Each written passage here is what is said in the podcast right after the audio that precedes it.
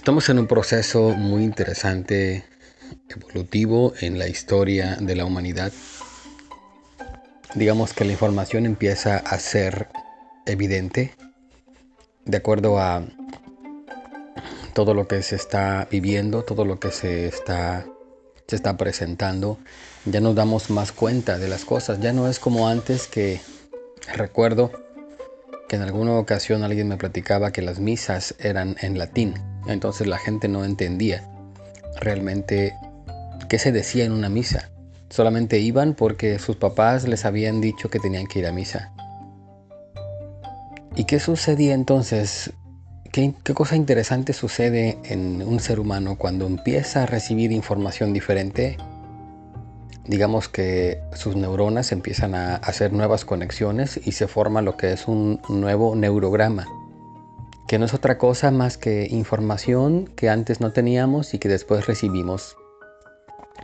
¿Qué pasa entonces con ese neurograma? Pues bueno, eh, empieza a generarse un nuevo orden de ideas y ese nuevo orden de ideas precisamente es lo que conforma el criterio de una persona.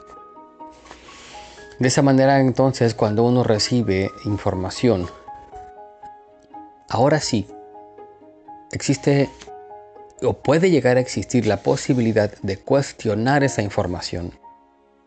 Esa información muchas de las veces proviene de fuentes tendenciosas que de alguna forma maquillan los datos para que uno tenga información que no es certera, que no es real y que está distorsionada para que uno la reciba. Y recuerden, cuando no hay cuestionamiento, uno recibe esa información como si fuera una verdad absoluta.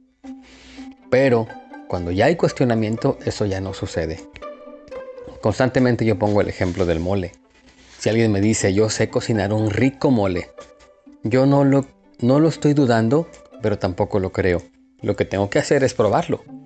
Y de acuerdo entonces a mi criterio, cuando yo viví la experiencia, voy a darme cuenta si efectivamente esa persona hace un rico mole o no es así.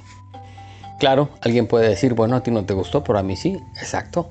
Cada quien tenemos criterios diferentes, pero hay, vamos a decirlo así, leyes, hay principios que no pueden ser tergiversados.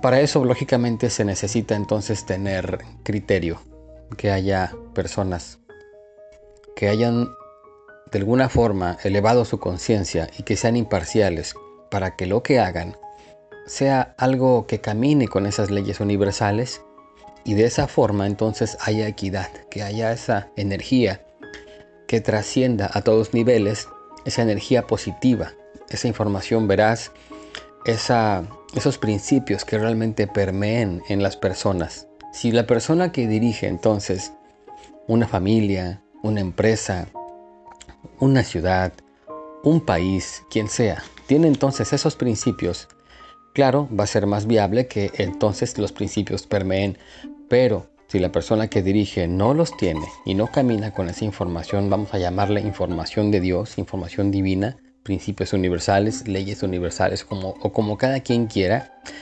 si no conocen esos principios, entonces lógicamente se va a ver reflejado en la manera de gobernar.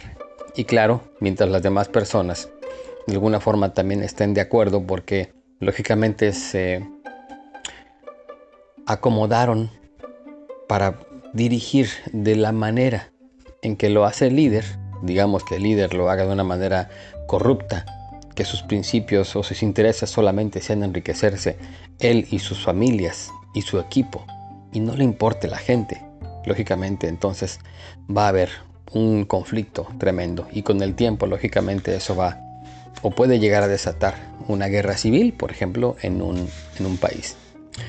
Estas cosas, amigos, se han dado por muchísimo tiempo. Siempre ha habido esa dualidad. Aquella persona que quiere aprovecharse y aquella persona que realmente quiere servir a la gente. Es cuestión de que cada quien haga conciencia y que de alguna manera, pues bueno, tengamos presente que la vida, digamos, tiene un sentido. Ese sentido es el del servicio, el del amor, el de vivir en armonía, vivir en paz, vivir con tranquilidad. Venimos precisamente a eso, no venimos a otra cosa, venimos solamente a estar en paz. y a servirnos los unos con los otros, a amarnos, como dijo Jesús, amaos los unos a los otros. A eso precisamente venimos, no a otra cosa. Cuando ya hay conflicto, entonces se entiende que ya hay una situación importante que resolver.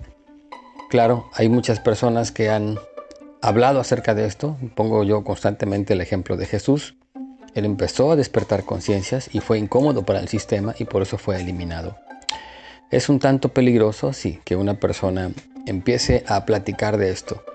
Pero considero que ya vemos más y más personas que estamos hablando de lo mismo. Yo lo veo en redes sociales, porque las redes sociales, sí es cierto, transmiten mucha información que no edifica. Pero también es cierto que camina, que circula información que sí edifica.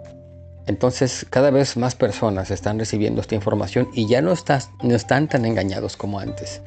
Por eso pienso que estamos viviendo una etapa de un despertar espiritual que nos va a llevar paulatinamente a vivir cada vez más en armonía.